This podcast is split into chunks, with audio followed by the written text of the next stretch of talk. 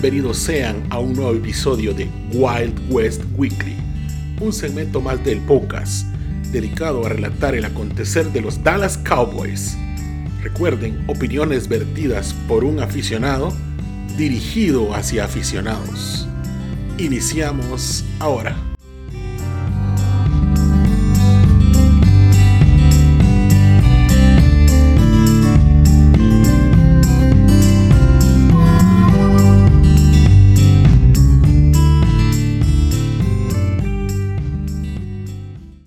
Bienvenida afición vaquera, una semana más a este su segmento del Wild West Weekly. También la, la, bienvenida a estas personas que nos siguen, que no necesariamente son aficionados de los Dallas Cowboys. Una semana más se cumple, la semana 10. Este episodio se llama Los Platos Rotos. Los Cowboys brindan una paliza a los Atlanta Falcons 43 a 3 en el ATT Stadium. Y con esto logran dos cosas muy importantes que debo resaltar. Una, recuperar la moral y la ilusión que fue lastimada la semana anterior.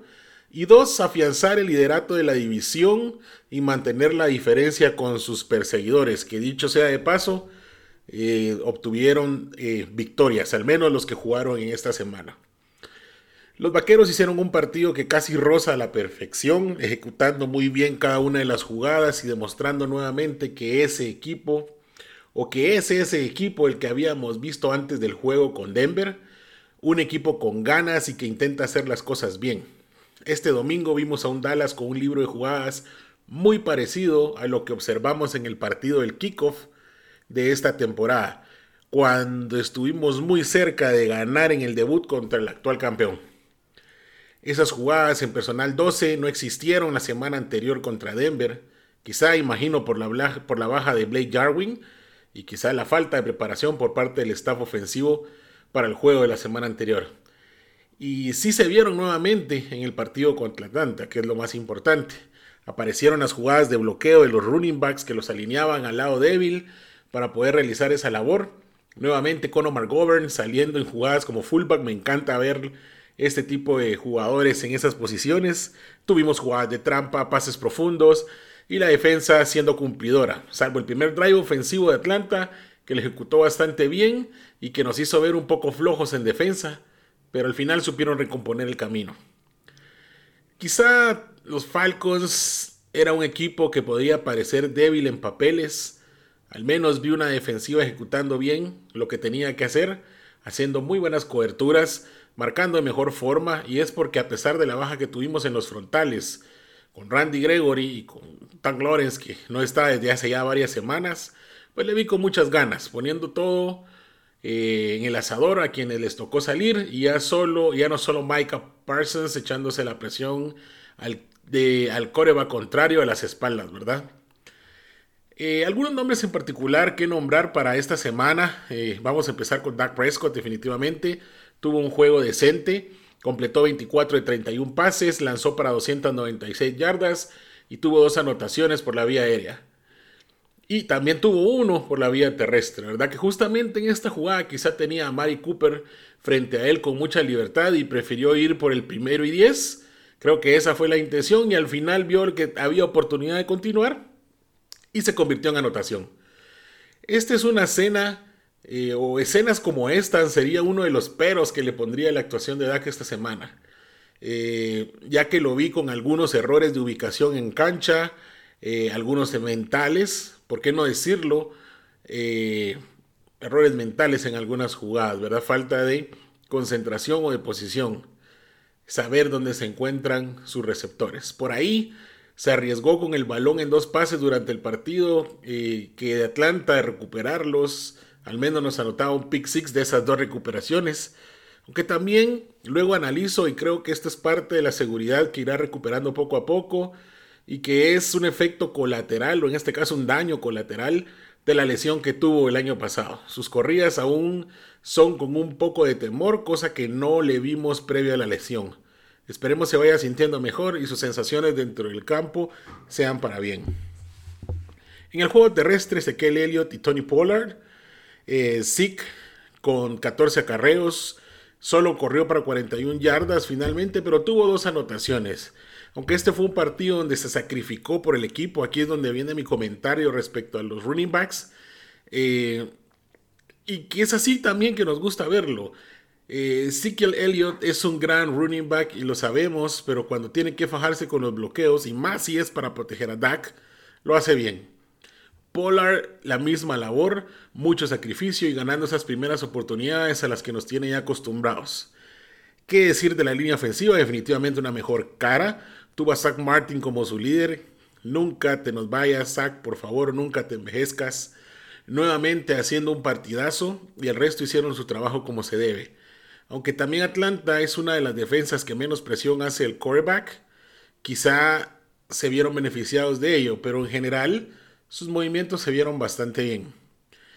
Los receptores tuvieron en CD eh, Lam su mejor hombre, con 6 recepciones para 94 yardas y 2 anotaciones, y el resto quizá tuvo números discretos, pero lo importante fue que realizaron de la mejor manera cada una de las jugadas que les tocó hacer, y al final el buen trabajo de todos fue la clave para esta victoria. En la defensa, tengo que reconocer que hicieron su trabajo, como lo mencioné ya al inicio de este episodio, Quizá Atlanta no era el rival complicadísimo, pero tampoco era una pera en dulce. Hacía poco superaron a los Saints, que ojito por ahí, tienen una defensa muy buena, pero que bien esta defensiva, eh, seguimos siendo bastante débiles por aire. Eh, ese es uno de los peros que yo todavía le pongo a la defensa de Dan Quinn, que aunque tengamos varias intercepciones en la temporada, somos la número 28 permitiendo yardas por esa misma vía. En la línea defensiva tuvimos importantes ausencias de jugadores titulares, ya mencioné. Y esa primera serie ofensiva de Atlanta, ya dije, nos asustó un poco, nos movieron el balón muy fácilmente, pero luego el equipo reaccionó y los linieros se aplicaron. Quizá tuvimos en Dorance Armstrong el mejor jugador, que bueno, Dorance es un momento que ya se dé el paso adelante. Eh, lo tuvimos en el momento donde más se le necesitó. Y qué bueno ver a Tristan Hill de regreso. Espero siga aportando al equipo y su ayuda llegue pronto. En la secundaria, eh, Trevon Dix con una intercepción más. Eh, sigue sumando intercepciones este jovencito. Y Anthony Brown, eh, no sé ustedes, pero lo he visto de, de, menos a más en los últimos juegos. Con Trevon, pues ya lo hablamos, aún permite muchos pases completos.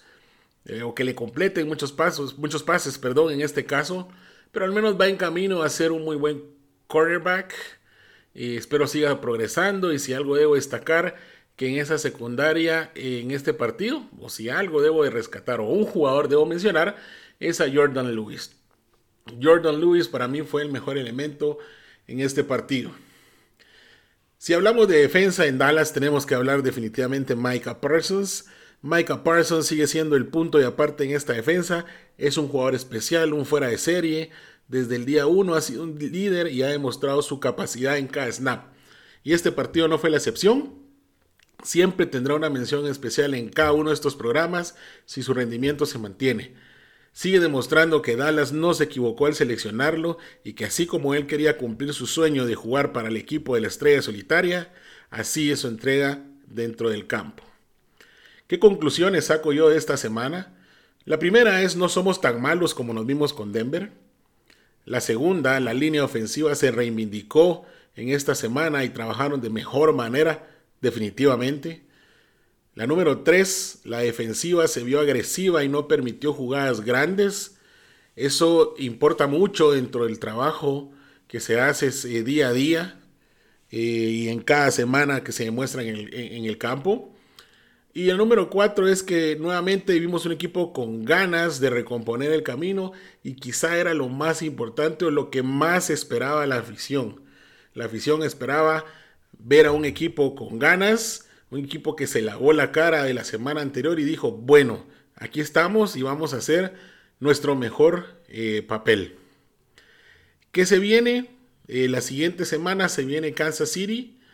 Eh, Dicho sea de paso, Kansas quizá viene a ser su mejor partido de, la temporada. Recién derrotaron a los Raiders de visita. Eh, una también apabullante victoria. Eh, se enfrentan las ofensivas número 1 y 2 en lograr primeras oportunidades. Ellos eh, son la 1 y nosotros la 2. Pero en defensiva, en la misma estadística, somos la 8 y yo la 31. Ojalá le saquemos provecho a eso. Tenemos un equipo que además de ser contendiente, tiene la capacidad mental para llegar a donde todos esperamos.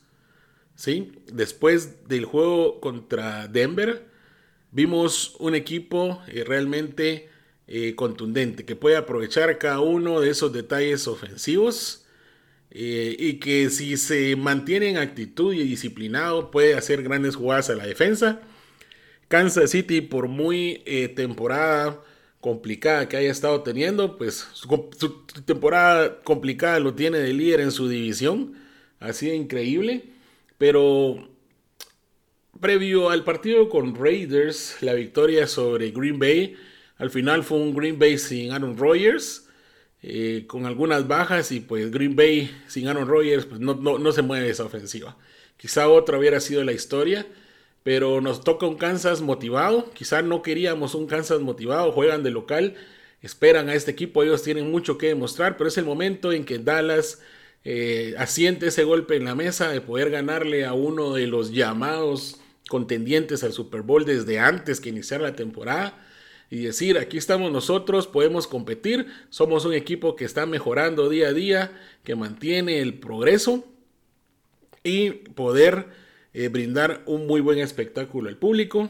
Definitivamente voy a esperar un partido de muchos puntos. Las dos ofensivas son poderosas. Ojalá Dan Quinn ya esté pensando en un plan de cómo detener a Pat Mahomes con sus pases a Travis Kelsey, a Tyreek Hill y muy probablemente Clyde Edwards Lair eh, regrese para esta semana. Eh, hay que estar pendientes a estas noticias. Y pues Dallas trabajando con lo que se vio en esta semana, a cuidar un poco a los jugadores que salieron ahí tocados por ahí CD. Eh, CD y Dak tuvieron su encontronazo ahí muy casual eh, con, con, el casco y el pómulo de Dak, pero todo está bien. Ahí están listos para jugar el domingo por la tarde. Esperamos tener un muy buen partido en Arrowhead y ojalá se logre la victoria del equipo de América. Bueno, con esto llegamos al final del episodio, no sin antes recordarles de poder visitar nuestro sitio y seguirnos en redes sociales. Visiten www.elpocas.net y accedan a todo nuestro contenido, por favor. Ahí estamos en Instagram, estamos en Twitter y estamos en todas las plataformas de audio. Spotify es quizá la, la que mayor punch tiene en nuestro, de nuestra programación. Eh, Google Podcast, Apple Podcast, Breaker, Anchor y cualquier otra aplicación que a ustedes se les ocurra, por ahí vamos a estar. Si no, búsquennos en las mismas como el Podcast.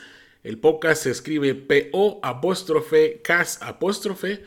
Eh, muchas gracias también a Sport Inc. que siempre nos brinda un espacio en sus redes. Visiten Sport Inc. Corp y síganos en Facebook y en YouTube. Y recordarles que recién la semana pasada eh, tuvimos el debut o tuvimos eh, ahí el especial de un nuevo segmento del podcast llamado NFL con sabor latino. Hemos tenido muy buenos comentarios acerca de este nuevo eh, segmento que está dedicado a narrar la historia de los jugadores de sangre latinoamericana dentro del fútbol, ¿verdad? Vamos a empezar con NFL, pero nos vamos a extender un poquito más, si es posible, al colegial. Todo va paso a paso. Recuérdense, también están las memorias del oso. La memoria del oso tiene a Kurt Warner como su protagonista en esta semana que estamos terminando. Ya viene un nuevo episodio de sorpresa. Lo vamos a estar anunciando en nuestras redes. Y por supuesto el Fantasy Tools. Todos los martes en nuestro Instagram Live. Live síganos arroba eh, el guion bajo pocas. Así es, pocas, así se escribe seguido. Y todos los martes tenemos 30 minutos donde el amigo Tul Bronco nos está compartiendo algunos y el amigo Fercho nos comparten algunos tips para ustedes mejorar en su fantasy. Recuerden, les va a ayudar mucho a todos aquellos aficionados al fantasy fútbol. Nuevamente muchas gracias y nos vemos en la semana 11.